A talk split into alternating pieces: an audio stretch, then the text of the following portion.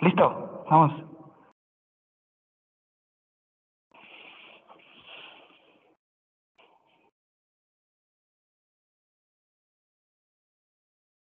Ya van a hacer.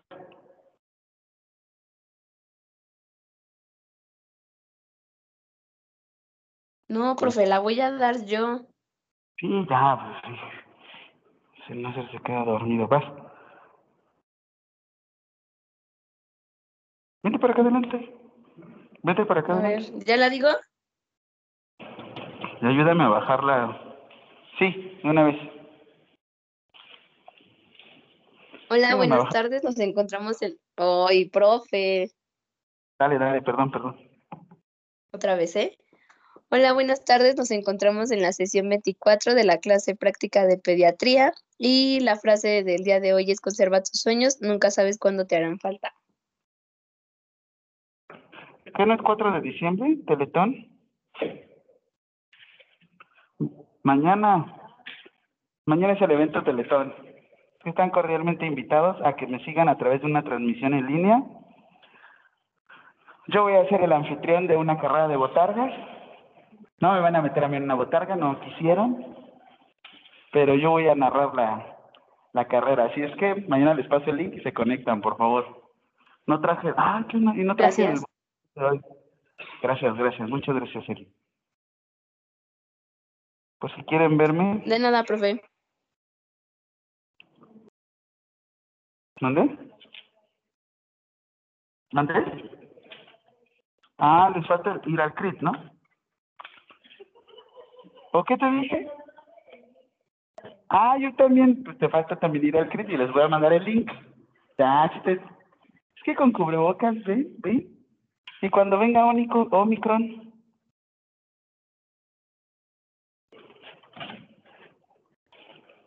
ok, Cuando vengan el... cuando venga Omicron, cuando ya te diga, le vas a ir cambiando. La nueva variante.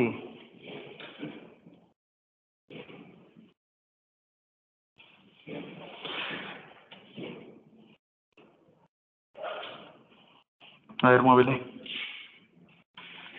Eso.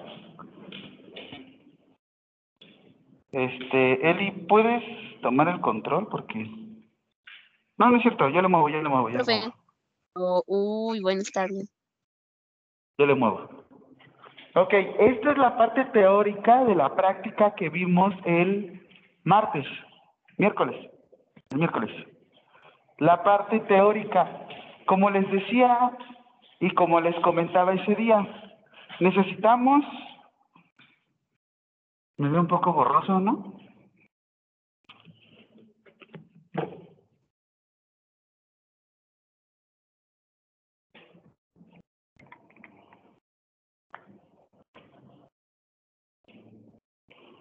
Listo, es que los de aquí ven borroso, pero bueno, dejen de tomar, por eso ven así. El uso y abuso de sustancias genera que vean borroso. Como les comentaba también en la clase, para tomar estas certificaciones tenemos nuestra Sociedad Americana de del Corazón, regresale tantito, esta.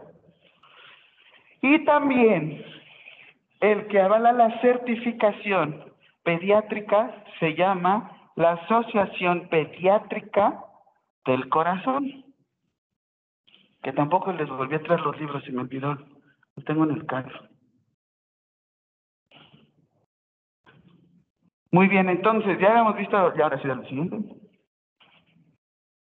El objetivo de nuestra práctica, como les decía, cuando es un soporte básico de vida, al ser un soporte básico de vida, lo que nosotros priorizamos es tanto cardio, ahora sí que le decimos cardiorrespiratorio. Cardiorrespiratorio. ¿Qué es lo que les dije el día miércoles? Que en un pediátrico generaban el paro cardiorrespiratorio. O sea, en un adulto lo que veíamos más es que un paro cardiorrespiratorio se generaba a través del corazón. O sea, el que iniciaba con la falla era el corazón. En un pediátrico, ¿qué sucede?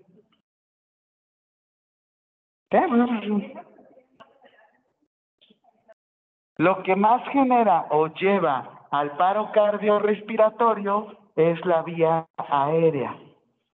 Eso es. Es la vía aérea. ¿Por qué? ¿Qué es lo que está pasando a esa edad? ¿Qué es lo que estamos haciendo? Tú encuentras un Lego o encuentras algún juguetito diminuto de ciertas proporciones y ¿qué haces? ¿Dónde lo introduces? ¿A dónde lo introduces? Lo meten en la boca. ¿Por qué lo introduces en la boca? No sé, pero todos los niños, los bebés, todos se meten a la boca. Por curiosidad. O porque le ¿Por qué están saliendo lo los dientes. Y A nos dice que les están saliendo los dientes. Eliam nos dice que porque les da curiosidad. ¿Ustedes qué creen? ¿Cómo exploramos el mundo? Con los sentidos. Tocando. Ay. Cuando ustedes salieron, bueno, no se acuerdan, obviamente, pero cuando nosotros obtenemos al recién nacido, ¿qué es lo que hacemos? Buscamos un apego. ¿Ellos pueden ver? No está desarrollada la vista. Pero ¿qué es lo que buscan? Que hasta lo colocas tienen seno- un estímulo. Se lo pones alrededor en la boquita y lo buscan. Buscan el reflejo de succión. Están de hecho explorando con la misma boca y tú puedes jugar con los recién nacidos así bien gandalla. Que se los pones en los, la comisaria de los labios y te siguen. Y del otro lado y así. Cuando un, ahora sí que lo que buscas es tanto explorar, ya lo tocaste con la mano, ya lo sentiste, ahora cómo sabe. Y bueno, esto es lo que genera que obstruyamos la vía aérea y por ende llegamos a presentar algún paro cardiorrespiratorio. Igual creo que el pediatra de donde yo trabajo me comentó que este que su guardia había sido muy mala porque unos papás le dieron de cenar a su a su hijo, come, come, come, se va a dormir, quién sabe cómo se durmió, la posición en la que se durmió, obstrucción, lo malo es que llevaba media hora así. Ya cuando llegó en al hospital, pues ya llegó en calidad de cadáver, ¿no? Pero y son cosas pesadas porque dices, ay, no lo merecía. Pero lo que lo generó fue la vía y fue cuando le dijeron, es que tuvo un paro cardiorrespiratorio. ¿Cómo? Si él es apenas un niño. No, lo que tuvo fue una obstrucción de la vía aérea. Lo que por ende lo llevó a un paro cardiorrespiratorio. ¿Va? Eso es lo que quiero que entendamos. La vía principal por la que a un pediátrico se llega a un paro cardiorrespiratorio es a través de la obstrucción de la vía aérea. Que obviamente aquí existen dos tipos de obstrucción. ¿Sí las habían escuchado? Dos tipos de obstrucción. ¿Quién de aquí se ha ahogado alguna vez? Se le, ha ido un frijol por donde no iba. Díganlo con confianza. Mi mamá dice que hasta que él, hasta que, hasta que el que es menso para comer es menso para todo, ¿no? Pero a mí también me ha pasado. Y hay dos vías de obstrucción. La obstrucción parcial. ¿Cómo es la obstrucción parcial? Que es la que nos sucede normalmente. Entonces, y se te queda y, y ahí sigue y choca con el cogote y el gaznate y ¿Qué es lo que está pasando? Tenemos una obstrucción parcial que hasta cierto punto lo que nosotros nos deja hacer es un paso parcial. Permite la permeabilidad parcial del aire a la vía aérea. ¿Qué es lo que pasaría en esta situación o qué es lo que se busca? Que esa obstrucción parcial no se convierta en la peor situación. ¿Cómo se llama la otra obstrucción? Casi. Total. ¿Qué pasa en una obstrucción total? Ok, se tapa toda la vía. ¿Y qué pasa? ¿Y cuál es la que te lleva al paro cardiorrespiratorio? Una obstrucción total. Muy bien. En todos estos cursos de soporte básico de vida, atención prehospitalaria, primeros auxilios, te piden que si en dado caso existe alguna asfixia parcial, incentivemos a la persona a que continúe con el reflejo de tos. ¿Cómo estimulas a una persona para que tosa? Cochinate, ya lo pensaste. Hasta eso se me queda viendo. No, pues no, no, pues simplemente te pones al lado y le dices tose, tose, tose. No le pegas en la espalda. A eso me refería. No, pero no le pegues en la espalda, no. Que ahora te va a devolver el triple de... En una obstrucción parcial lo que nosotros tenemos que fomentar o llevar a cabo es que la persona maneje el reflejo de tos, un reflejo tosígeno. O, si en dado caso disminuye o se quita esta obstrucción parcial, ya la libramos. O si no, esperamos a que evolucione a una obstrucción, que ahorita les voy a enseñar los algoritmos, a una obstrucción total. Y la total igual le dirían, tósele, tósele, tósele. ¿Qué harían? ¿Maniobra cuál? ¿Los escucha a distancia? ¿Maniobra qué? Creo que se llama de Heimlich, ¿no? O algo así. Excelente, excelente. Ahorita les digo igual dónde colocarlos y sobre todo más en la cuestión de pediátricos. ¿Ustedes se pueden aplicar una maniobra de Heimlich a ustedes mismos? Sí. Sí. Tienen que buscar un objeto sólido, no filoso, porque si no, ¿qué le pasó? Es una obstrucción total y mira, se mató. Sucede, sucede. Así es que, pues bueno, esa pregunta que les hacía ese día. Siguiente. ¿Qué es más importante, la emergencia o la urgencia? Ya lo definimos. ¿Cuál tenía prioridad? La emergencia. Porque en este caso sí se presenta una situación de riesgo de vida, a diferencia de la urgencia, que sí necesita atención, pero pues y aparte dice urgencia, urgencia. Urgencia. Gracias, díganme. Te lo voy a mover ahí. Urgencia. ¿Cómo se llama esta palabra francesa? ¿Cómo se llama esta? ¿Cómo se dice esta palabra francesa que nos ayuda a distinguir entre una emergencia una urgencia o algo que no es, que nada más necesita atención. ¿El triage? El triage, o para los cuates el triaje, ¿no? O el semáforo, ese verde. Vive, vive, muere. Ustedes, como licenciados en enfermería, ¿llevan a cabo este triaje? Sí. ¿Llevan realizan, tienen la responsabilidad de llevar a cabo este triaje.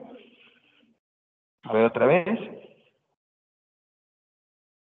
¿Por qué?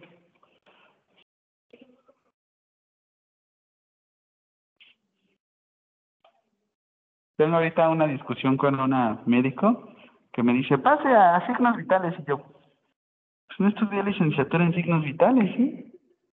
Pase a enfermería. Ay, perdón, es que en el Seguro Social y yo, pues sí, pero pues véame. Hoy se enojó el licenciado, sí, pero pues respéteme, yo le digo algo, usted es ventiladora, es que es rehabilitadora pulmonar. Pero es lo que les comento, igual, la primera ¿mandé? ¿Sabes? profe, profe, disculpe que lo interrumpa. Adelante. Me comenta mi compañero Edson que ya no puede entrar a la sesión porque creo que se quedó sin datos, que si no hay algún problema. Qué feo. Ah, está bien, no te preocupes. Los que están a distancia, Gracias. a las 4.45. Su nombre, ¿vale, Eli? 4.45. Por favor. Sí, profe. Ay, no me... Vale, gracias. Entonces, al ser ustedes primer contacto, llevan la responsabilidad tutela y al mismo tiempo, pues, este, pues sí, responsabilidad de todo este tipo de condiciones de urgencia contra una emergencia, ¿vale? Siguiente. Como les decía, si quieren anotar esto, la emergencia pues implica un riesgo de vida y requiere atención médica inmediata. A diferencia de la urgencia que pues no sí necesita atención, pero no implica un riesgo de vida. Recuerden, tenemos tres niveles, o bueno, no tres niveles de atención, sino tres niveles de prioridad. Priorizamos qué es lo más importante para todos.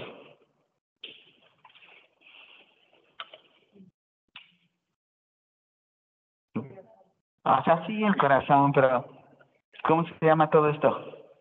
¿Qué priorizas, tu casa o tu vida? La vida. La vida. ¿Qué priorizas? ¿Perder un brazo o perder la vida? Los dos. Tramposa en todo. Priorizas obviamente tu vida. ¿Han visto esta película de James Franco, la de 127 horas? Sí, profe. ¿Sí la han visto? ¿Sí la han visto? No escuché. Ustedes sí, pero a distancia. Sí. También. ¿Sí? Bueno, no, no tengan la alerta, la, sin alerta de spoiler. Nada más la cuestión es que pues la persona tiene que escoger o dar una... La primicia es que debe de escoger entre si salvar su vida o su extremidad y ya, es todo. Pero sí está muy pesada la película porque pues... El que hace la de el Duende Verde 2 en la de Spider-Man de Tobey Maguire. ¿Sí, no? Sale en la, en la tercera película de El Duende... Ay, Dios mío. Está bien. Ay, hacen la tarea y al mismo tiempo están viendo la película. Yo así lo hago. Uy, uy. Separo los ojos así. Muy bien. Siguiente. Ah, ok. Entonces, ahora sí, esto sí se los explico bien. Vamos a iniciar. Este es un círculo en el cual, si ustedes quieren aprender, bueno, no es que quieran, ya es obligatorio. Si ustedes van a llevar a cabo, se van a especializar en algún tipo de atención prehospitalaria, que por lo menos ustedes para trabajar necesitan el soporte básico de vida, necesitamos lo siguiente. Uno, primero es tenemos que identificar y manejar, identificar y saber cómo manejar el problema que se nos está llevando a cabo. En este caso, obviamente, como estamos en pediatría, nos vamos a centrar al niño. Después, aplicamos un enfoque sistemático de la, aquí dice evaluación, pero es de la evaluación del paciente. Perdón, pues yo sí escribo mis cosas. La evaluación del pediátrico, ¿a qué me refiero? Tú no nada más le dices, ah, ok, este, pues vía aérea está bien. No, te vas de manera sistémica, cardiorrespiratorio, cómo está de manera eh, de vía aérea, cómo se encuentra en vías endovenosas. Ustedes pueden ocupar un A, B, C, D, E. Que A abre vía aérea, como body interact. B, breathing. C, cardiovascular. D, No sé, profe, estaba en inglés. Examination or exploration. Que luego utilizan a, a ABC, este, antecedentes hasta bioquímicos, cardiovasculares. En D se utiliza mucho la cuestión de los exámenes. ¿Sí? Esto es lo que les digo, esto es sistemático y después buscamos la secuencia. No todas las secuencias se utilizan igual. ¿A qué me refiero? Si presentamos una vía o una obstrucción aérea parcial, o bueno, ya total, ya dejó de respirar. Pero tú al momento de auscultarlo o de palparlo, palparlo, porque si no, no sé, palparlo, detectas pulso. ¿Qué nos sirve ahí, el ventilador o la bomba? ¿Por qué? Se obstruye totalmente, perdón, hasta me enojé. No, perdón, sí me estaba ahogando. Parcial. ok. Estoy en parcial. ¿Qué pasó? Vente para acá. Te vas a dormir ahí. Todos los que estén a distancia, ayúdenme. Que no se quede dormida Liz, ¿verdad? Que no se quede dormida Liz. Aparte, estás el candidato. Se queda viendo. ¿eh? Sí, nada más. Este, por ejemplo, inicia una obstrucción parcial de la vía aérea. Lo que no está sirviendo es el ventilador. Tú detectas con el pulso y detectas que el corazón sí sirve. En este caso, tú haces compresiones. ¿Harías compresiones? La persona se encuentra desmayada. Ay, se desmayó. Pero lo detectas, muchas gracias. Era el cuarto, pero bueno, gracias por adelantarse. Lo encuentras totalmente desmayado. Bueno, sin conciencia, perdóname.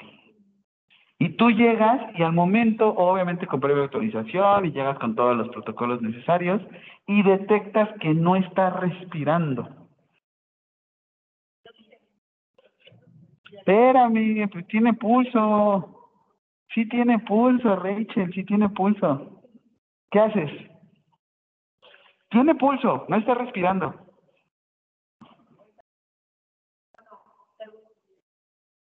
¿Qué no está sirviendo? ¿Qué no está sirviendo? El ventilador o la vía aérea. ¿Ven? Eso, eso es como la secuencia. Tú ya me dijiste un paso, yo abro vía aérea, qué bueno. Pero en dado caso ustedes llegaran y no se encuentra con pulso y no se encuentra con respiración, se van directamente a dar compresiones, ¿no? Ok, y la pregunta aquí, si tú lo encuentras inconsciente, sin respirar y con pulso, te vas a la vía aérea, te centras a la vía aérea. Ok, y si lo encuentras sin pulso, pero que esté respirando, ¿se puede? Muy bien, no se puede, efectivamente. Un zombie, ¿no? ¿No Eso es lo que también priorizamos, esto es lo que se ve.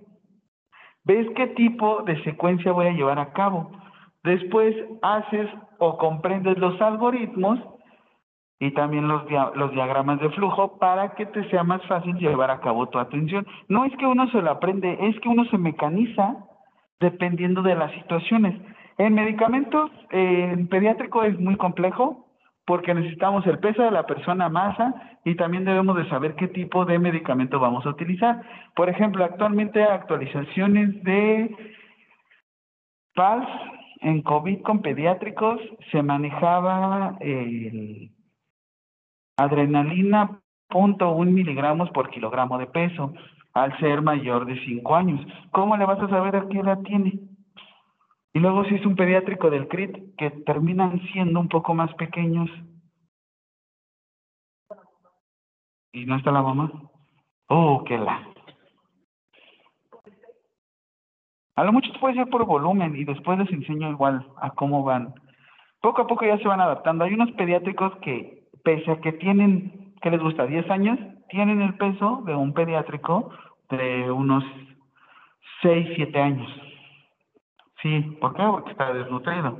O sí, ¿por qué? Porque es su condición. A lo mucho tú tienes que hacer esta, este, la persona que se dedica a los medicamentos tiene que hacer esta dilución.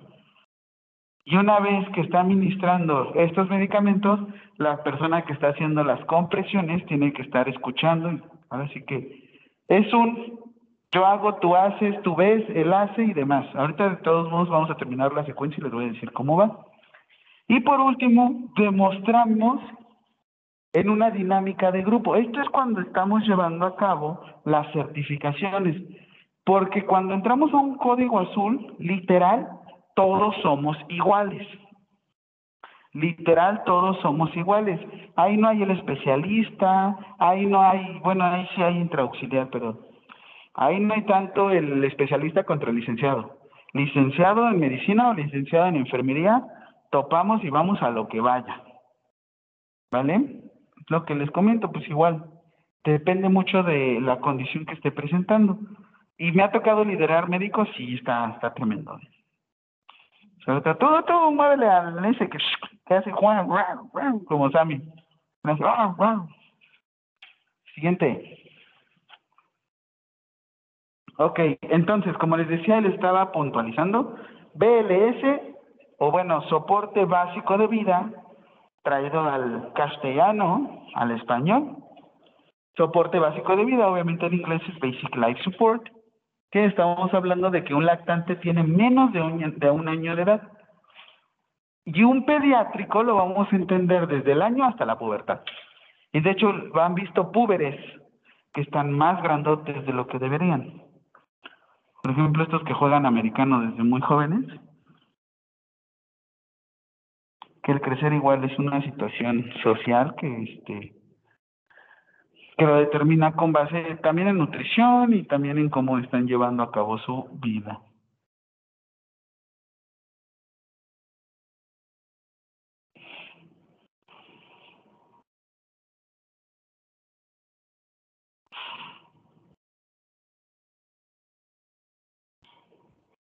¿Listos? Y de hecho, ¿se acuerdan cómo pusimos los dedos ese día? ¿Ustedes practicaron? Pues sí. ¿Quién más les faltó practicar? ¿Hicieron desde su casa, sí? Ya les, les encontré una playlist en Spotify que se llama este RCP. Se los envío de una vez por Spotify, digo por WhatsApp, para que este le escuchen. Y ya poco a poco se vayan adaptando.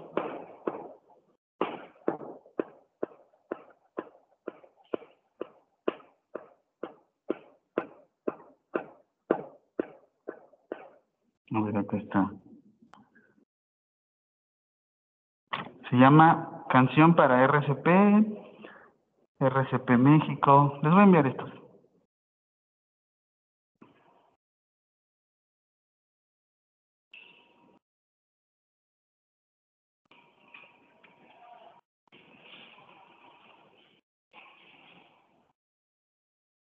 Está. Cuando puedan lo revisan. Siguiente. Ok, estos son las secuencias o los algoritmos como vamos a trabajar.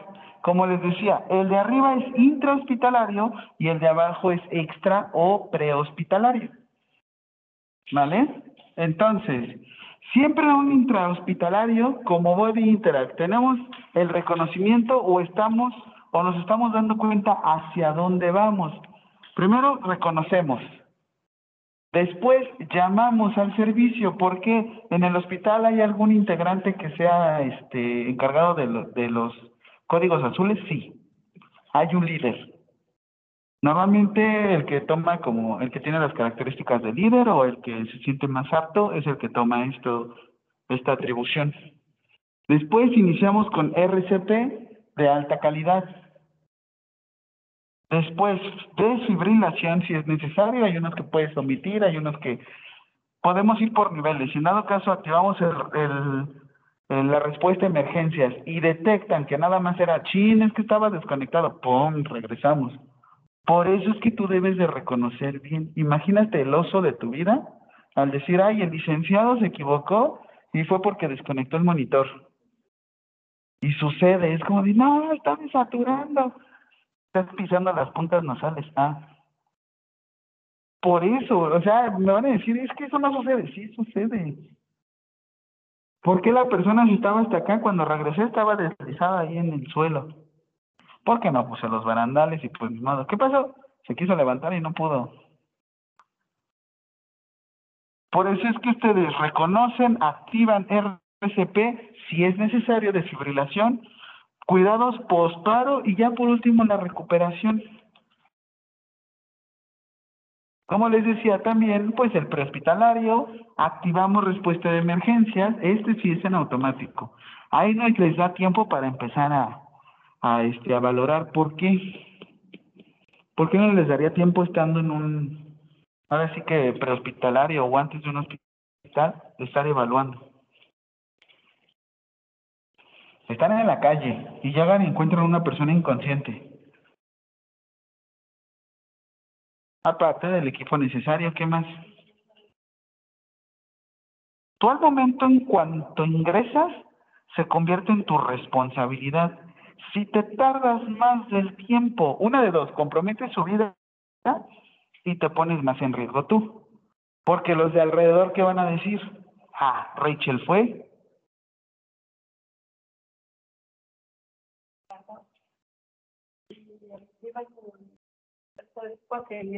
Ajá. Era un adulto mayor. Que no, pues no, porque si lo toco, pues es mi responsabilidad y legalmente me van a esperar. ¿Ibas con uniforme?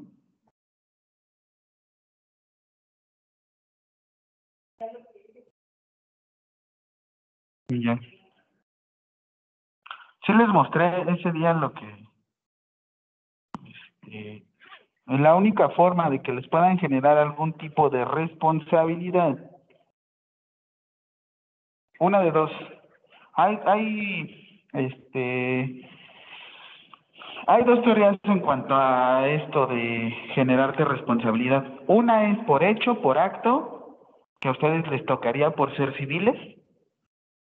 Bueno, no sé si tengan alguna otra licenciatura en ciencias de la salud. ¿No? Por hecho y por acto. Por hecho, de que no pretendían llevar ese acto, por ejemplo, ustedes van caminando o van manejando, perdón, digamos que es este, no tenían el dolo de hacerlo, sin embargo lastimaron a la persona. El hecho fue que ustedes querían ayudar, no generarle un mal, pero lo lesionan. Ese es el hecho. El acto es que sí lo querían lesionar y le pegan. Eso sí es el acto.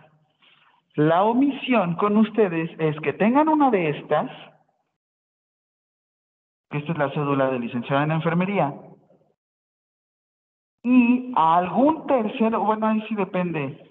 Hay veces que no te persiguen de oficio, o sea, necesitas la denuncia de otra persona. Si fuera de oficio es que dicen, todos los enfermeros y médicos deben de atender a todas las personas del mundo y del país y de todo. Pero no, nada más dice que pues es esto también tu derecho a decir, pues es que no tengo todos los elementos.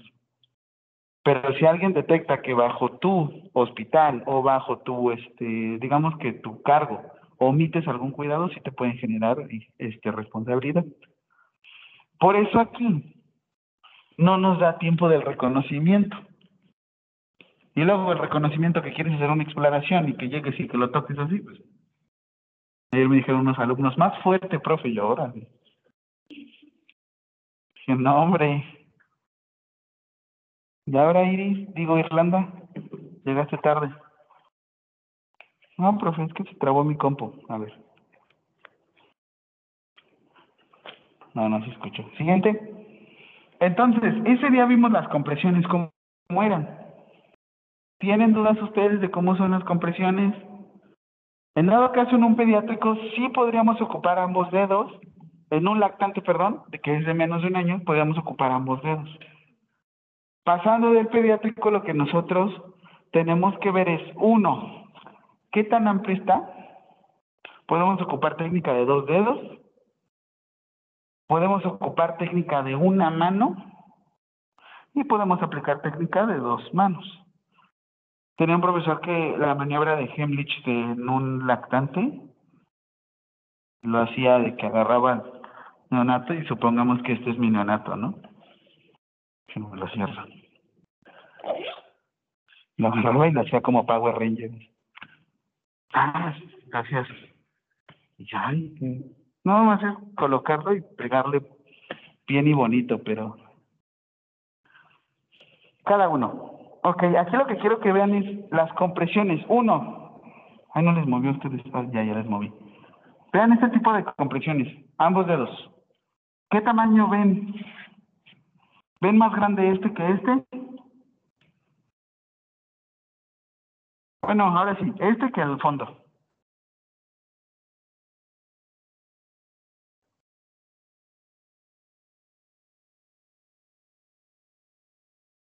No, no, no.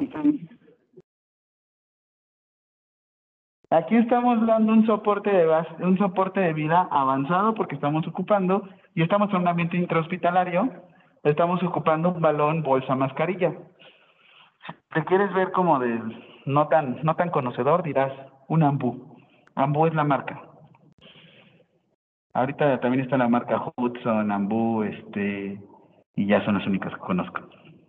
Por eso le digo balón, bolsa, mascarilla, para verme más pro. Tenemos también, vean el tipo de compresión que está utilizando acá y el tipo de compresión que está utilizando aquí. ¿Qué es lo que estamos ocupando de un lado? ¿Acá qué usa? ¿Y acá qué usa?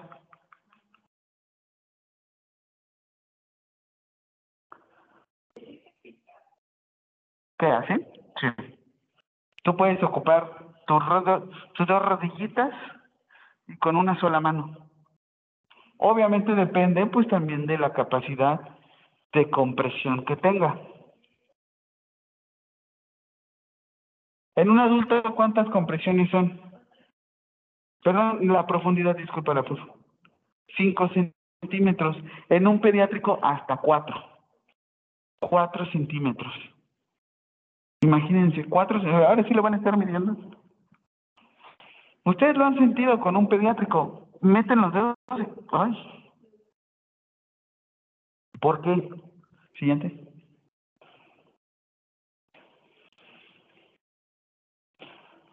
¿Por qué?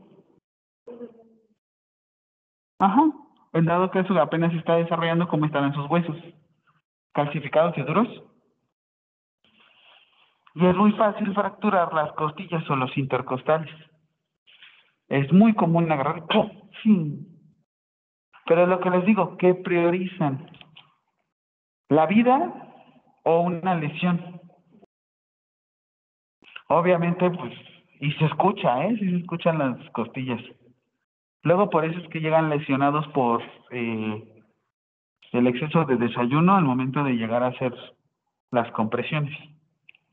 Por eso les digo, hay que ser, mira aquí, de hecho si se dan cuenta, en la persona que se encuentra del lado derecho, enfrente de ustedes, está ¿qué? ¿Qué hace aquí?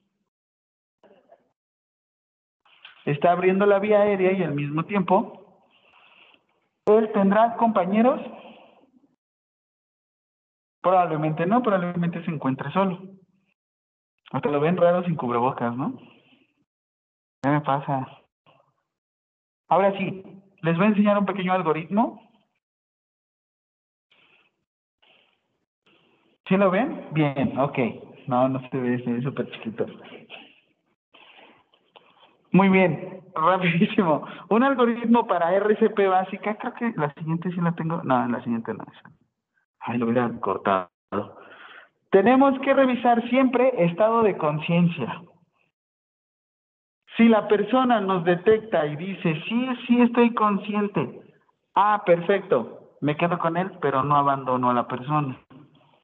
Esto siempre me lo han preguntando y me pueden generar responsabilidad si me voy de ahí, pues si ustedes no son familiares directos y a lo mucho nada más preguntaron, ¿estás consciente? Sí, ah, bueno. No te generaría menos de que, por ejemplo, tuviera, yo vi que él lo pateó y se fue. Y sucede en México, sucede en México, que te dicen, ay, yo sé que uno quiere ayudarle. Ah, gracias.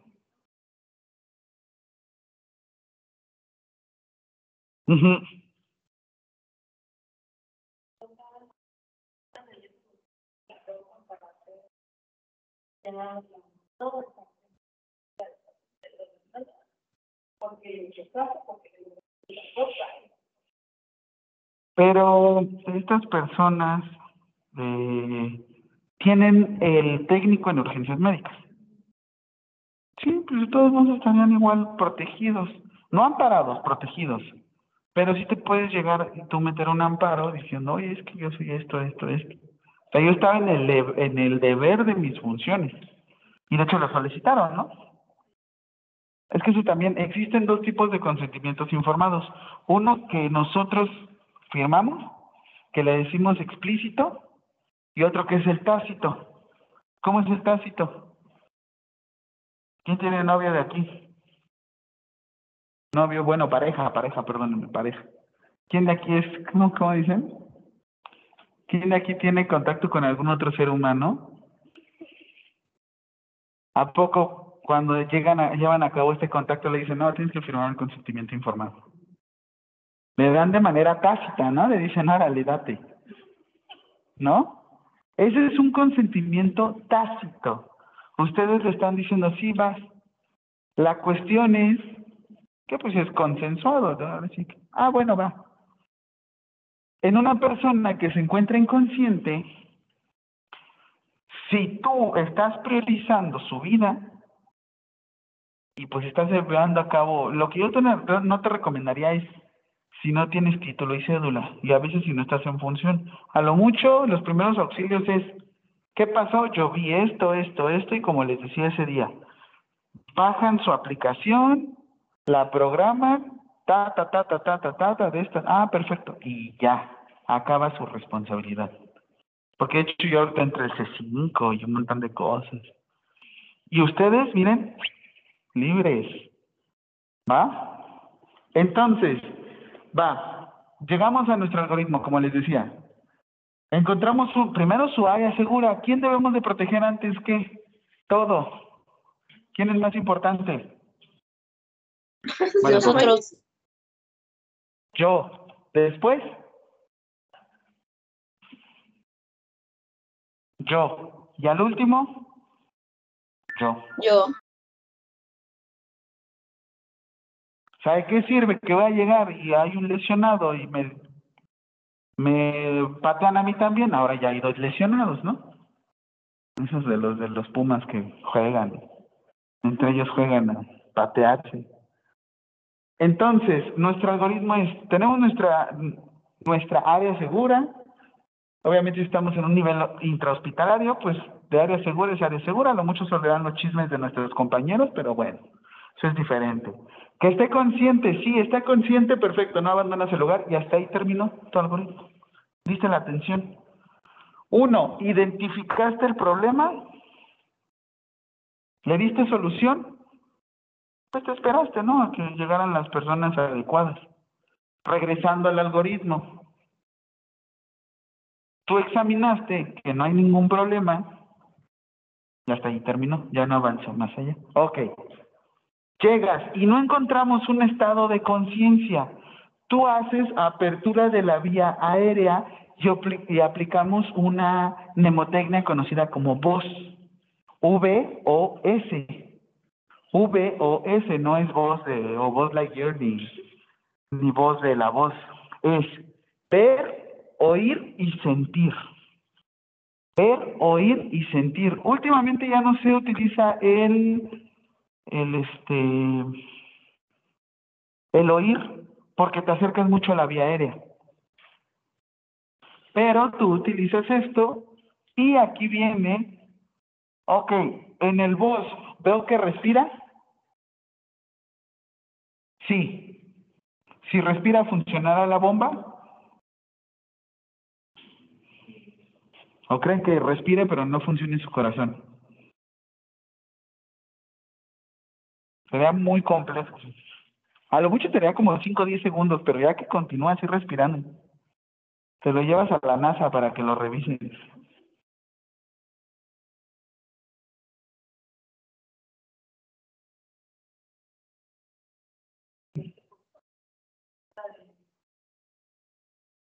A fin de cuentas, a lo mucho, si, si llegas en el momento y detectas que este... Ajá, de, de Marte de quién? Ok, perdón, estuvo muy bueno. Ok, respira, no abandono a la persona y reviso por qué perdió la conciencia. No, pues es que fue el final de su novela. Ah, bueno, y ahí me quedo. ¿Qué? Ok, ahora no respiras. Si no respira y tiene pulso, abres la vía aérea y no abandonas el lugar. Ok, ¿qué pasa si en dado caso y haces como tus insuflaciones o ventilaciones de rescate? ¿Qué pasa si tú llegas y no responde. Ahora sí activas todo el sistema de urgencias. Llamas al profesional o llamas a todo tu equipo, realizas compresiones de alta calidad, llevas a cabo tu desfibrilación, soporte avanzado de vida y posterior cuidados post, post paro cardíaco. Sí. ¿Han escuchado que lo que no te mata te hace más fuerte? Ok, esto no aplica ni en COVID ni en infartos. Una vez que tienes un infarto, un paro cardíaco, una parada cardíaca, quedas más débil que la defensa de la América cuando jugaron contra los Pumas. Así es que lo que ustedes deben La América, cabo que profe, es el equipo más chafa que hay. ok, que en la América, que perdón. Y Es el equipo más feo. El equipo más feo. Pero no había delincuencia. La semana pasada estaba el Flow Fest, estaba Pumas América. Uno puede estar transitando por la calle y no había delincuencia. Llamas aquí al 911. Y posterior, pues ya inicias con tus 15 compresiones más dos ventilaciones por cinco ciclos. Y vuelves a iniciar. Obviamente, como vuelves a iniciar, no hay conciencia o habrá conciencia. Quién sabe, de repente No. respira y, oye, estaba muerto, andaba de parranda, va. Listo, ya tiene conciencia. Esto es como llevan a cabo sus y este, este, este ahorita, se- bueno, fue una imagen igual que copié, pero está como muy, me gustó porque está muy escueto, muy sencillo, muy fácil. Ahora, vámonos directamente a los, hay una definición que les quiero decir. ¿Han escuchado los Legos? No, no son los jueguitos esos los que vas armando. Sí, profe, yo tengo un montón, yo también tengo un montón, pero no, esos no. Tengo a Hulk Buster, tengo a War Machine Buster. O sea, eso es como de, el de War Machine, pero el grandototote. Y también el de Iron Man, acá, el el Hulk Buster, el grandote, ese también lo tengo. Siguiente. Un Lego es una persona que no tiene formación de ciencias de la salud, sin embargo, no más sin embargo, sin embargo, cuenta con el entrenamiento para llevar a cabo RCP. Un Lego es una persona que no tiene formación de ciencias de la salud, sin embargo cuenta con el, el entrenamiento para llevar a cabo RCP. Por ejemplo, ¿quién? ¿Quién se les ocurre? No, el paramédico sí es formación técnica, pero va profesional. Qué mala onda. Esos, esos ni leen. No, ya no sé. ¿eh? La policía, los bomberos, rescatistas, ¿quién más? Hasta cierto punto ahorita ustedes, porque pues un salvavidas. Ah, un salvavidas, sí, de hecho. Yo soy de Acapulco y soy salvavidas. Bueno, ya ahorita que ya, me, ya estoy en otro pex, ya. Te le hago, sácame una trocha. Pero, ah, no, trochas no, ya, ya. Esto es lo que quiero que sepan. Yo, yo doy capacitación a este, familiares del CRIT, que son legos. No tienen formación de ciencias de la salud. Sin embargo, la condición que presenta su pediátrico, que puede ser muy lábil, o sea, que me refiero que es muy inestable, cardiovascularmente hablando, cardiorrespiratoriamente hablando. Es muy inestable, por eso deben de contar con las herramientas para saber qué hacer en dado caso de una emergencia. ¿De qué sirve un Lego o de qué se trata? Lo que tú buscas es, uno, así de cuatro llegas corriendo, no conoces a la persona, sospechas la intoxicación por algún consumo de opiáceos, ah, ¿sucede? ¿Cuándo les pasa? En las fiestas, ¿no? Ahí sí, como tú eras Lego, tú dices, pues no tengo formación todavía de ciencias de la salud, me estoy formando. Pero estoy llevando a cabo mis entrenamientos. Lo que tú buscas es, ¿la persona o la, o la víctima responde? No. Ok. Gritas en voz alta, ayuda, ayuda. Necesito apoyo. Y le dices, por favor, necesito que hables al 911 y digas que tenemos un masculino de 30, 40 años que se desvaneció. Y hasta ahí. Y ya han dado caso a alguien que sepa dónde se encuentran, pues ya dicen, ah, pues nos encontramos en la Universidad Tecnológica de México. Por ejemplo, estas personas de vigilancia, los monitores, deberían de contar con, creo que sí cuentan con su protocolo de primeros auxilios aquí. Seguridad. No, porque los, de poli- los policías son otro business. Aquí activas el sistema de respuesta de emergencias. Y pues bueno, aquí este, esta es una naloxona, ¿te acuerdan? ¿Se acuerdan el antídoto de algún consumo de opiáceo? El naloxona. Ah, Rachel. También es el antídoto de qué medicamento? No, fue na- nalbufina. Nalbufina lo estábamos viendo con los, este, el diazepam, ¿se acuerdan? ¿O no fue con ustedes? Ah, perdón. Lo siento. Es como la ex, ¿saben? Así como, pero si nos divertimos tú y yo un montón.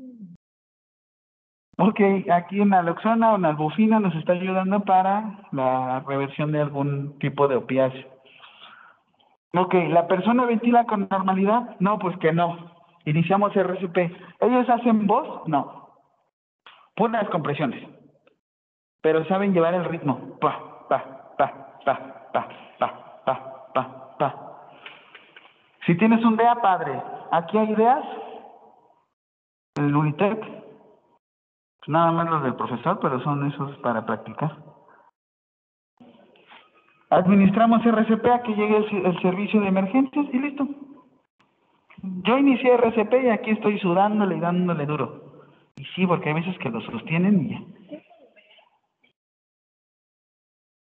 Ajá, ¿no vieron el desfibrilador externo automatizado? El que todavía le así, ay. Es automático. Ese te lo manejan en Jules, en Julio.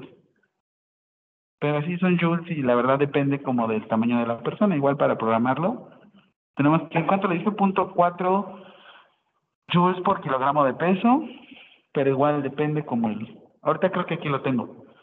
Y pues bueno, en dado caso sí esté consciente, vemos que pues tenemos que hablarle qué está pasando, eh, vamos a tener que darle posición, ellos ya se están haciendo cargo porque ya cuentan con un entrenamiento y como les decía, pues no son profesionales del área de la salud, sin embargo cuentan con el entrenamiento. Y pues bueno, en dado caso siempre están llevando su evaluación continua.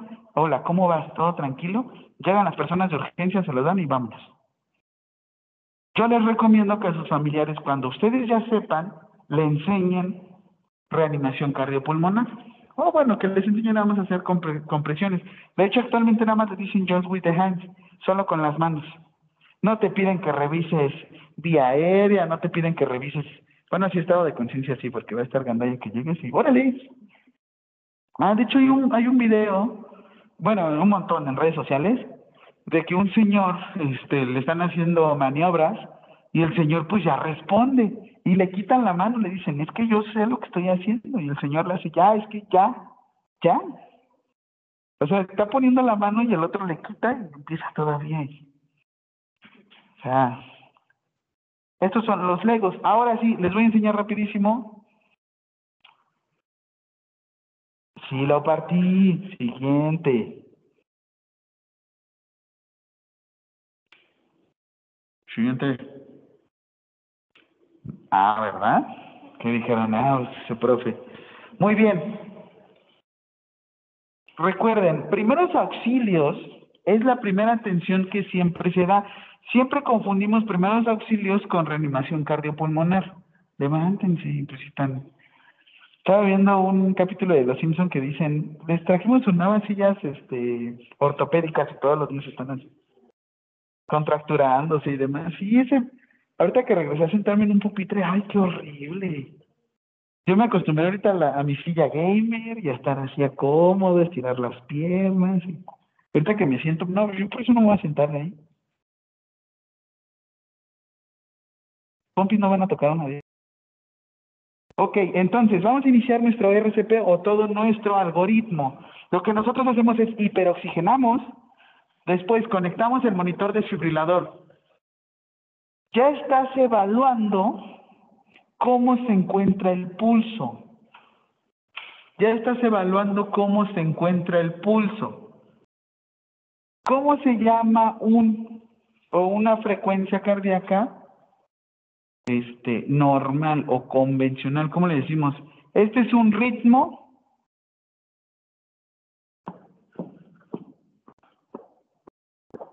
¿Cómo se llama el, marca, cómo, el marcapasos del corazón? ¿Quién es? El nódulo sinusal. ¿Cómo le decimos? Es un ritmo Sinusal. único. Sinusal. Si es un ritmo sinusal, ¿de qué hablamos?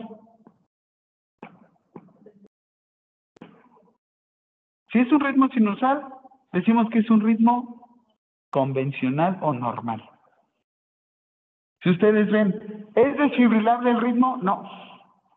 ¿Por qué? Porque es sinusal. Ah, pues listo. Este en dado caso, ya si fuera asistolia, esto que dice AESP no son las acciones esenciales para la seguridad del paciente. Es actividad eléctrica sin pulso. Actividad eléctrica sin pulso, AESP.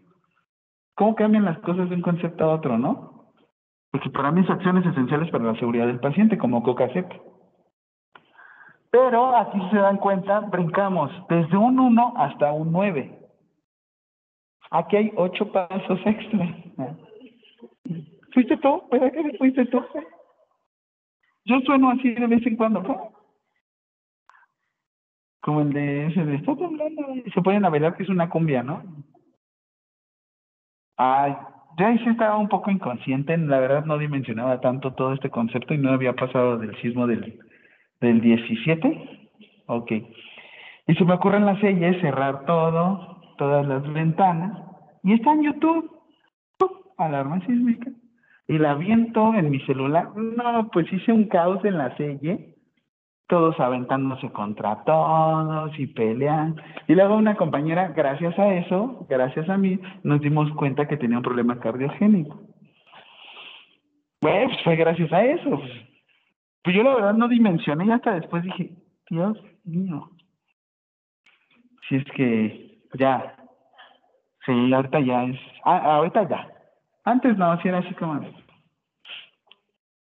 ya a partir del 2017 que empezaron a ocupar como la alarma sísmica. O sea, yo ocuparía, por ejemplo, en la ambulancia antes ocupaba el de la llorona.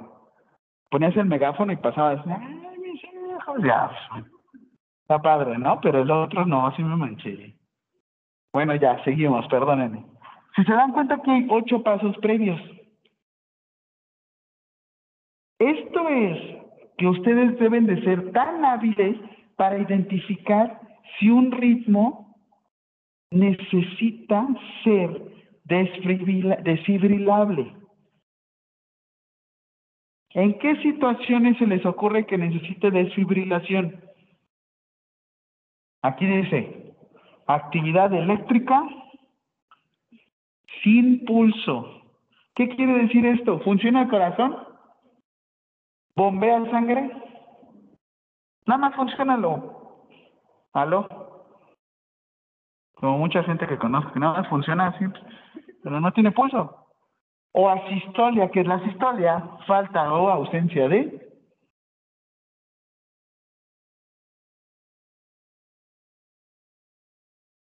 Falta o ausencia de. Y falta o ausencia de pulso o de actividad eléctrica del corazón. Una sistolia sería el famoso ti, el sonido de reversa de mi carro. Y se murió. Así suena. Y aquí tenemos fibrilación ventricular o taquicardia ventricular sin pulso. ¿Cuál sería la, cuál sería la diferencia? La actividad eléctrica del corazón sin pulso es que esté moviéndose raro y que sea este arrítmico y demás. La taquicardia o la fibrilación sí se mueve con ritmo, pero no está bombeando sangre. la actividad eléctrica del corazón, suponiendo que está así tu corazón.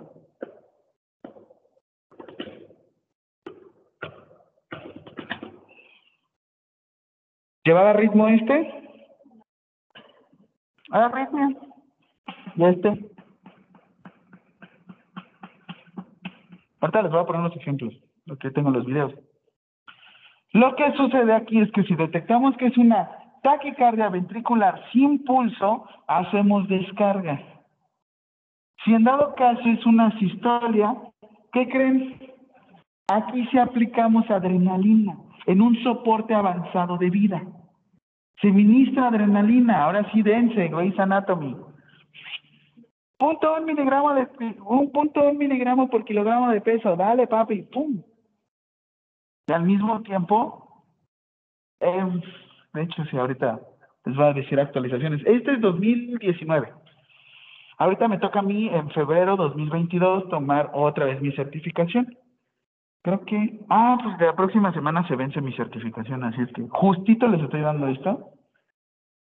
Pero aquí se ministra adrenalina lo más rápido posible y podemos llevar a cabo RCP. ¿Cuál es la diferencia? En uno hacemos descarga y en otro no. Ok, entonces la pregunta, ¿en dónde sí hacemos descarga? ¿Cuando el corazón está así? ¿Hacemos descarga? ¿Y cuando nuestro corazón está? Nada más ministramos adrenalina. Punto un miligramo por kilogramo de peso hasta a partir de los, déjenme ver si aquí lo tengo, a partir de los cinco años. E igual te dice calidad de RCP. Tiene que ser de 10 hasta 120 compresiones por minuto. ¿Se acuerdan del beats per minute? ¿O el sonido por minuto?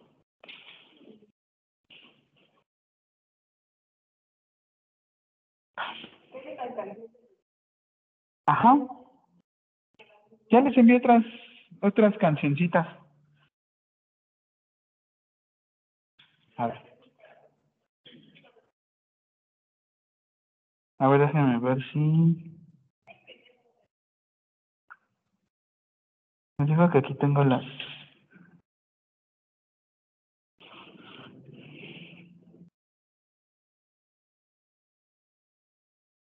Se supone que ayer fue. ¿No los invitaron? Ah, miren, escuchen esto. ¿Dónde? Ah, sí, pero era limitado el aforo, ¿no?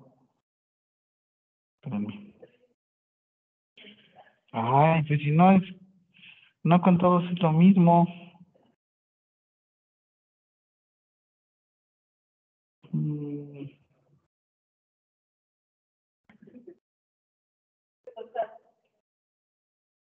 Hoy.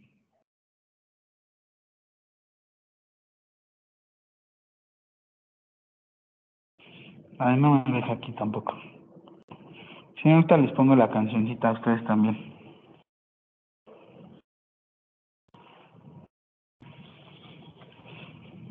Este es como el super inicio, la super embarrada de toda su vida que van a tener de paz, porque sí, después les van a decir, no, pues vamos a empezar. Ah, ok, entonces, una vez que ya ministraste adrenalina de 3 a 5 minutos, tienes un tiempo volumen, ¿a qué me refiero? Tienes una capacidad máxima, nada más puedes ministrar adrenalina de 2 a 3 veces. Después de, de ministrar adrenalina, tienes que cambiar por un antiarrítmico que aquí, o un cardioprotector, que en este caso sería la budesonida, la, la adenosina, perdón, yo también budesonida, perdón. ¿Mandé? No te no te Ah, no, es que también les voy a decir algo. La lidocaína actualmente se utiliza como antiarrítmico. La lidocaína a nivel intravenoso se utiliza como antiarrítmico. A lo que anteriormente utilizábamos como amiodarona, lo estamos cambiando por, por lidocaína. ¿Por qué? La, la amiodarona sale más cara. La adrenalina debes de saberla diluir porque, ay, no. Nos pasó que estábamos ministrando un clonixinato de lisina. No fui yo, fue la anestesióloga. Ministra clonixinato de lisina con un mililitro de adrenalina, de lidocaína. Todos bien padre viendo acá el monitor en 80 latidos por minuto y de repente 20. Y pues todos preparándose, ¿no? Acá, ¿no? Sí. Y grita, hay que meterlo a la sala. Y yo, como, ¿para qué? Si aquí tenemos todo. Aquí está el carro de paro y todo. Y me dice, ah, bueno, una, dos, tres. Y de repente se levanta la señora y le hace, ¿qué pasó? No, nada, nada, nada. ¿No sintió como que se le paró el corazón? Porque eso casi le sucede, señora. Y por eso es lo que le digo, esto es que debemos de ver, debemos de considerar si vamos a utilizar algún dispositivo para un soporte, para una vía aérea avanzada, perdón, dispositivo para manejo avanzado de vía aérea y capnografía. ¿Qué mide la capnografía? Capnografía. ¿Qué le miden los capnes? ¿No? ¿Qué se dan idea? Capnografía. ¿Medición de qué? No. Uno es oximetría y el otro es capnografía. La oximetría medimos la cantidad parcial distribuida de oxígeno. Capnografía, cantidad distribuida de CO2. Una hipercapnia, ¿qué sería? No, hipercapnia. Aumento de dióxido de carbono en la sangre. ¿Cómo lo podríamos detectar? Por vía aérea o también por vía arterial. Una gasometría, efectivamente. Muy bien, entonces, ah, igual, vamos a darle el siguiente para que vean la siguiente parte. ¿Otra vez? Ahí está. No, no es cierto. Ah, espérame, es que le moví. Sí, estoy. Profe. Dale. ¿Ah? Bueno, ya. Ah, muévele a veces tantito el, mousepad. Muévele, muévele, muévele. Ah, es que a ver si no se apagó. No, yo le cambié, pero... Lo, ya lo descompusiste. Que ya.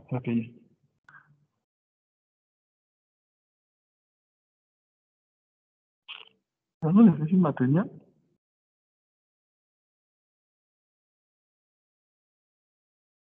rato lo cargo.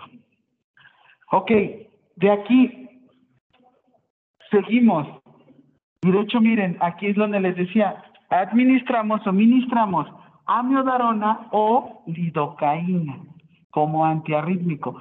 Si no podemos disminuir con la descarga, tenemos que disminuir de manera química. Lo que nos ayuda es pues saber qué fue lo que le generó esa arritmia. En este en esa situación a que nosotros nos generó la arritmia, pues fue la lidocaína. O vamos a decir la bradicardia, porque realmente sí llevaba un ritmo. Eso también debe llevarlo. Si va con ritmo, si no va con ritmo. Y sucede, ves así. Si en dado caso vemos algo que también se llama RCE, retorno de circulación espontáneo. Retorno de circulación espontánea. ¿Qué sucede? Que de repente de un momento a otro funciona otra vez el corazón.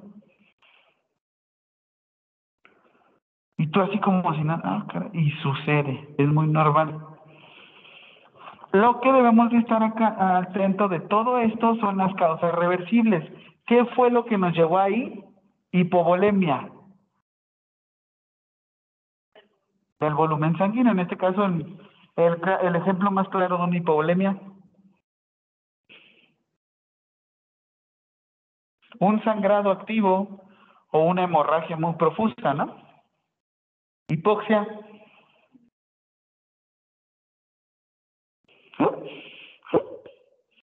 No, obvio no, hipoxia. ¿Disminución de qué? ¿Qué les da a los de COVID? Se les disminuye el oxígeno, ¿no? ¿Por qué? no lo pueden perfundir para todos lados, ¿no? O en su carro. Hidrogenión, acidosis. De los hidrogeniones, ¿no? Ajá. De hecho, aquí sería, si es hidrogenión y es acidosis, sería disminución. Ok, ¿por qué? ¿A quién le sucede mucho? Las personas con diabetes mellitus, diabéticos. Lenguaje inclusivo, los diabéticos.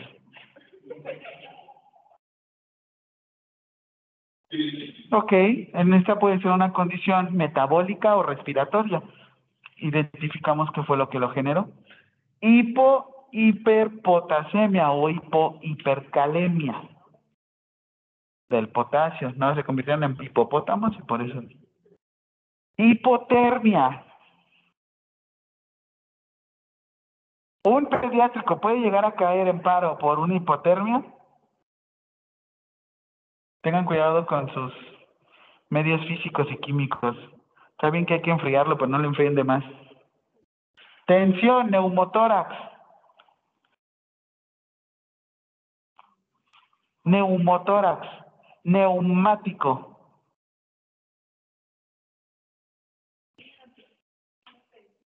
Un cambio súbito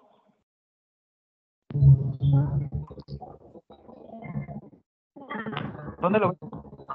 Nuestra casa.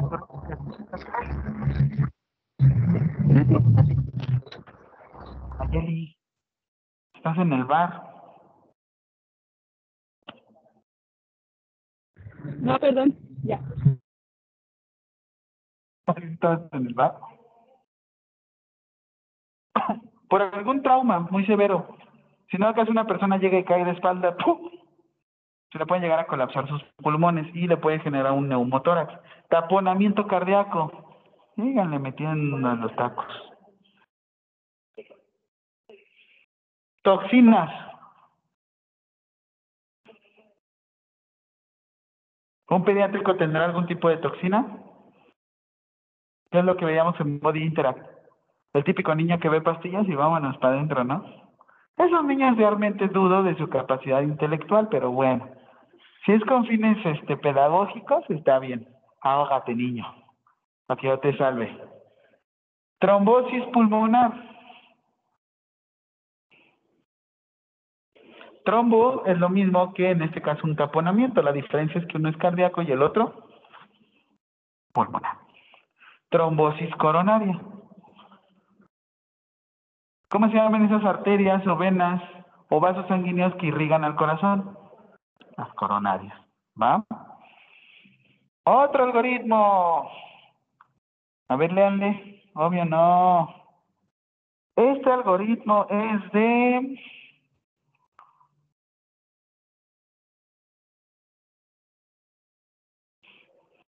Casi lo mismo, pero en estas condiciones... Aquí es cuando sí estamos utilizando balón, bolsa, mascarilla. Ahí ven ahí el zoom. Conectando todo el, el. Lo que debemos de ver en todo esto es el tipo de lesión que presentamos y qué es lo que nos generó nuestro estado de choque. Por ejemplo, aquí, una persona con bradicardia presenta compromiso pulmonar. No. Ah, perfecto.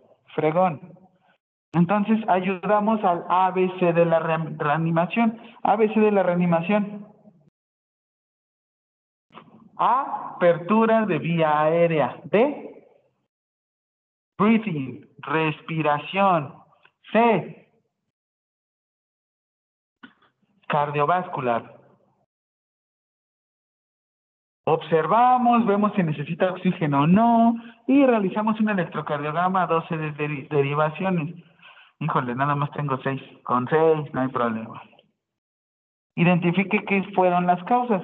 Si en dado caso, si presenta algún estado de compromiso cardiovascular por una bradicardia, tenemos que manejar una vía aérea permeable y asistir la ventilación de manera mecánica o con algún tipo de ventilador de presión positiva. Posterior utilizamos el monitor cardíaco para identificar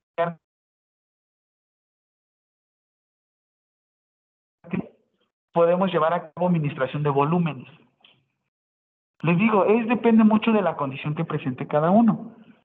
Si la frecuencia cardíaca es menor a 60, a pesar de la oxigenación y ventilación, necesitamos hacer reanimación cardiopulmonar o compresiones.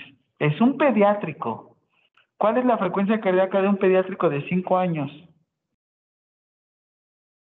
Hasta 130, 120 y llega con 60. Pues vámonos, María.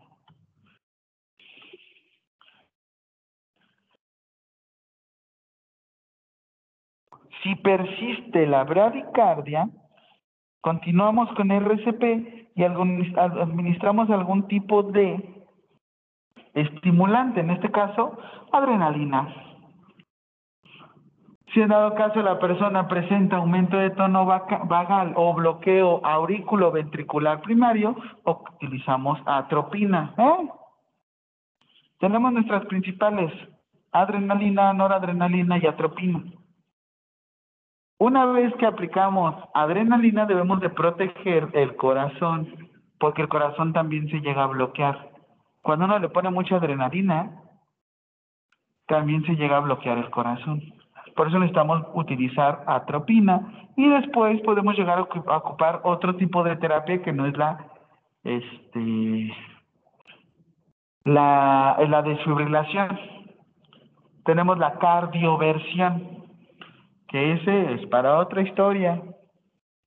La cardioversión, o bueno, rapidísimo, estas características les van a servir para saber cuándo desfibrilar y cuándo no. Aquí vean, ¿qué fue lo que nos generó?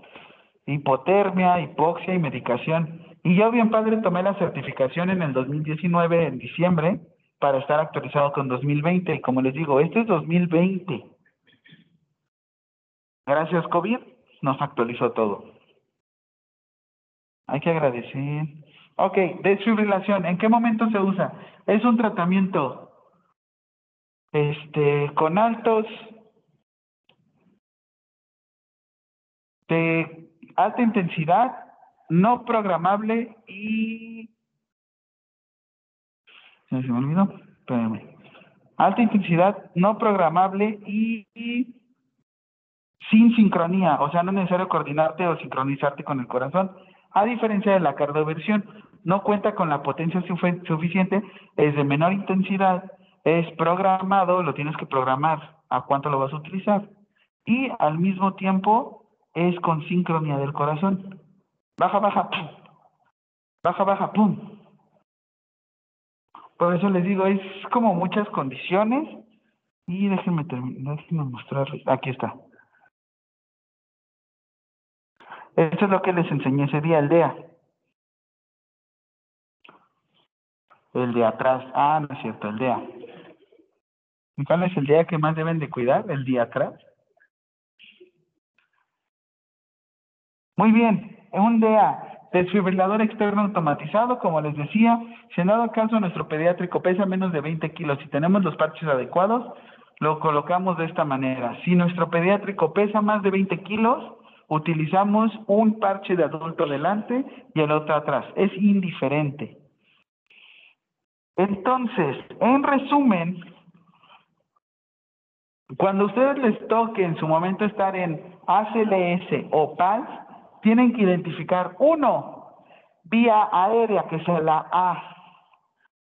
Dos, breathing, buena respiración, buena respiración. Tres, circulación, y de hecho cada uno tiene sus puntos. Por ejemplo, vía aérea, voz, buena respiración es que sea este, que exista buena amplexación y amplexión, circulación. ¿Qué revisamos en la circulación? Frecuencia cardíaca, ¿cómo se llama este? Llenado capilar, perfusión, D, déficit neurológico. ¿Tienen un déficit neurológico actualmente? Sí, están en clase y están así. Y también se evalúa. Exposición. ¿Qué fue lo que te generó ese problema? Un trauma, medicación, algún otro tipo de sustancia. Y les quiero mostrar que, bueno, su intubación. Profe, yo intubo, si en dado caso no existe algún profesional de la salud disponible, déjame decirte que sí te toca a ti. Profe, ¿le ha tocado intubar? No, agradecidamente, agradecido con el de arriba, pero el de más arriba no me ha tocado realizar intubaciones, solamente con maniquís. Que de todos modos estaré preparado. Pero así es como ustedes ven con un este mango de laringoscopio. Y les va a tocar, a veces llegan y tenemos nuestro ligamento que está arribita de la glotis o de la epiglotis. Ustedes van a encontrar que le dicen cuerdas falsas. Las cuerdas verdaderas están alrededor de nuestro ligamento, que lo vemos aquí. Por eso es que ustedes hablan y luego se les cierra la garganta, ¿no? De tanto cantar. Acá en el karaoke. Ustedes al visualizar y abrir una vía aérea lo ven de esta manera. Cuidado, cuando les toque a ustedes practicar, la tracción no se realiza hacia ustedes. Introducimos de un lado, giramos la mano y la hacemos hacia arriba. ¿Se ve así? Sí, se ve así. ¿Lo puedo hacer a la primera? No, te va a costar mucho. Está complicado, es complejo. Pero ustedes nada más tienen 30 segundos para buscar la vía aérea. Si en dado caso llegan y se les inflama la vía aérea y no pueden hacer una intubación, probablemente se comprometa la vida de esta persona. Por eso hiperoxigenamos. Ah, ok. O ya nos podemos ir a una traqueotomía para colocar una una traqueostomía. La ostomía es el contacto entre un órgano de adentro hacia afuera o viceversa, el exterior hacia el interior. Pero el corte se llama otomía o traqueotomía. ¿Dudas? No, todo bien. Ok, su fijación, por ejemplo, esta es nuestra fijación de guerra. Y esta es la fijación de, pues, del IMSS. Todos los del IMSS tienen esa. Obvio no. La de guerra. Y es normal que se lleguen a romper los labios y narices. Y por eso hay que igual practicarla y llevarla a cabo. Algo que también les quería decir, cuando ustedes van a intubar o van a llevar a cabo este procedimiento, deben de clasificar según Malampati si se puede hacer la intubación o no. Si nosotros estamos en una clase 4 de difícil vía aérea, grado 4, ¿sabes qué? Ponte la tráquea. Y esto lo vemos mucho en los obesos. Esta es la clasificación de Malampati. Grado 3, todavía vía aérea difícil, vía aérea, perdón, este es, a partir de la clase 2 es vía aérea difícil, vía aérea difícil, vía aérea complicada o nula. Malampati.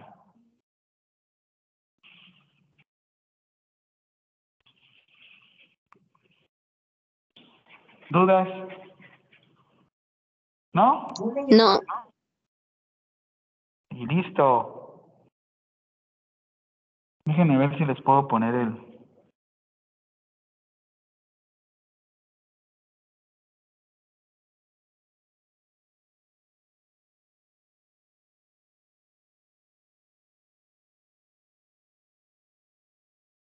Perdón, me salí de su llamada.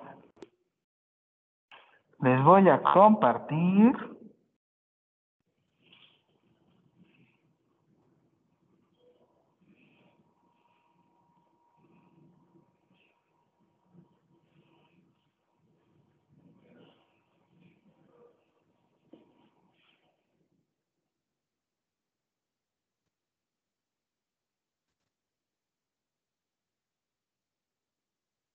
¿Lo escuchan?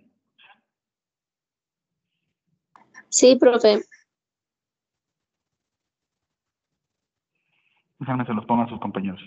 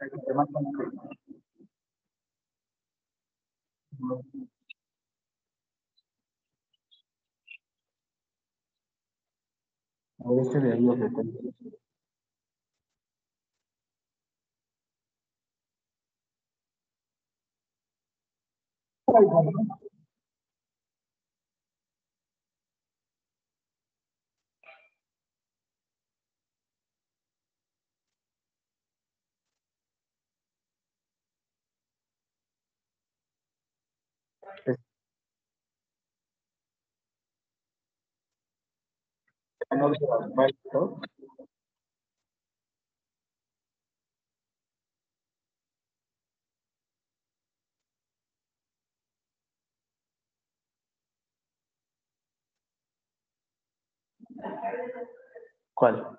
Ese va de 100 a 120. Vamos a ponerle esta idea. Estoy en la live.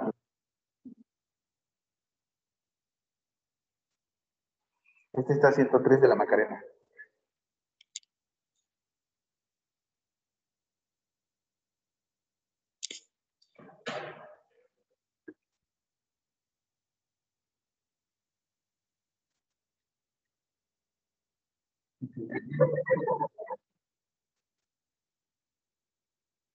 No se escucha nada, profe. No, no se escucha. No nos escucha. Ay.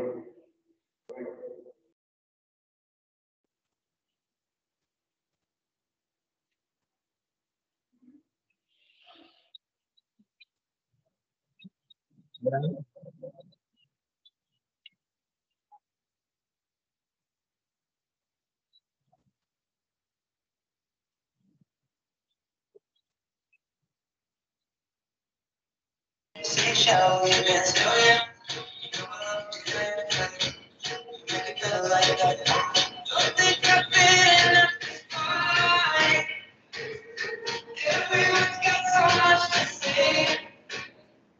hay un montón de canciones. ¿Ahí ya me escuchan?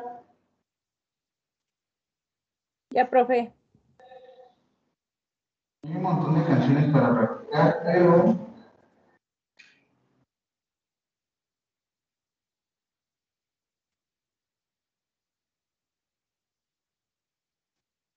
El cucu de la Sonora Dinamita.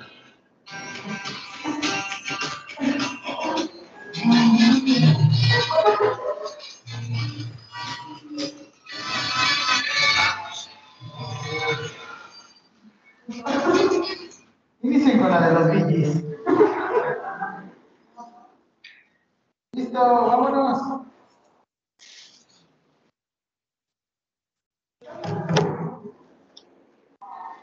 Espérame. Nos vemos, profe. Buen fin. Profe, tengo una duda.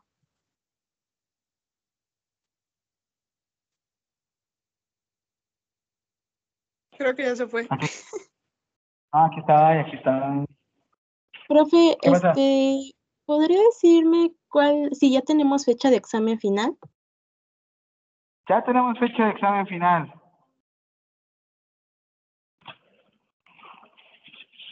¿Cuándo lo quieren?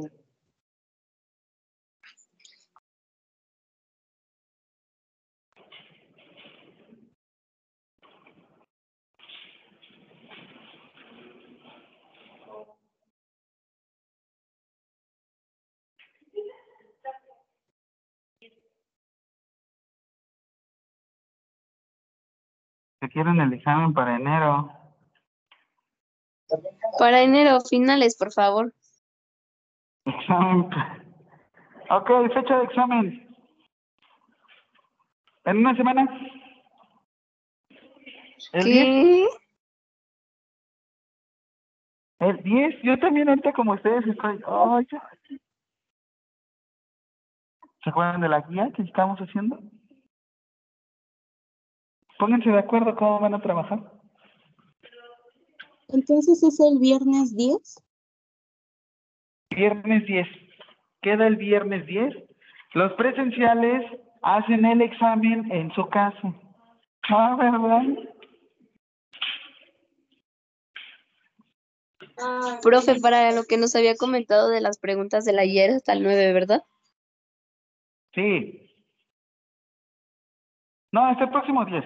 Sus preguntas son para entregar para el próximo 10. Gracias. Ay. Digo, ay, es la última. Es la última clase. Pero ya no entendí, profe. Entonces, ¿el examen sí se quedó el 10? Sí, se queda el 10. Pero entréguenme sus preguntas el 10. ¿Vale, Eli? Ah, ok, Ah. vale, vale, gracias. Este, Barbie, si andas por ahí, me mandas WhatsApp, porfa. ¿A quién? A Bárbara. Que Bárbara te envíe un mensaje por WhatsApp. Que no te escucha. Listo, son libres. Cuídense mucho. Que pasen una excelente tarde. Felices. Ya, y se fueron. Quería soltar mis Gracias, palabras. Nos vemos. Excelente fin. Igual. El martes practicamos todo. Bye, profe, Vale. cuídese. Se cuiden. Bye.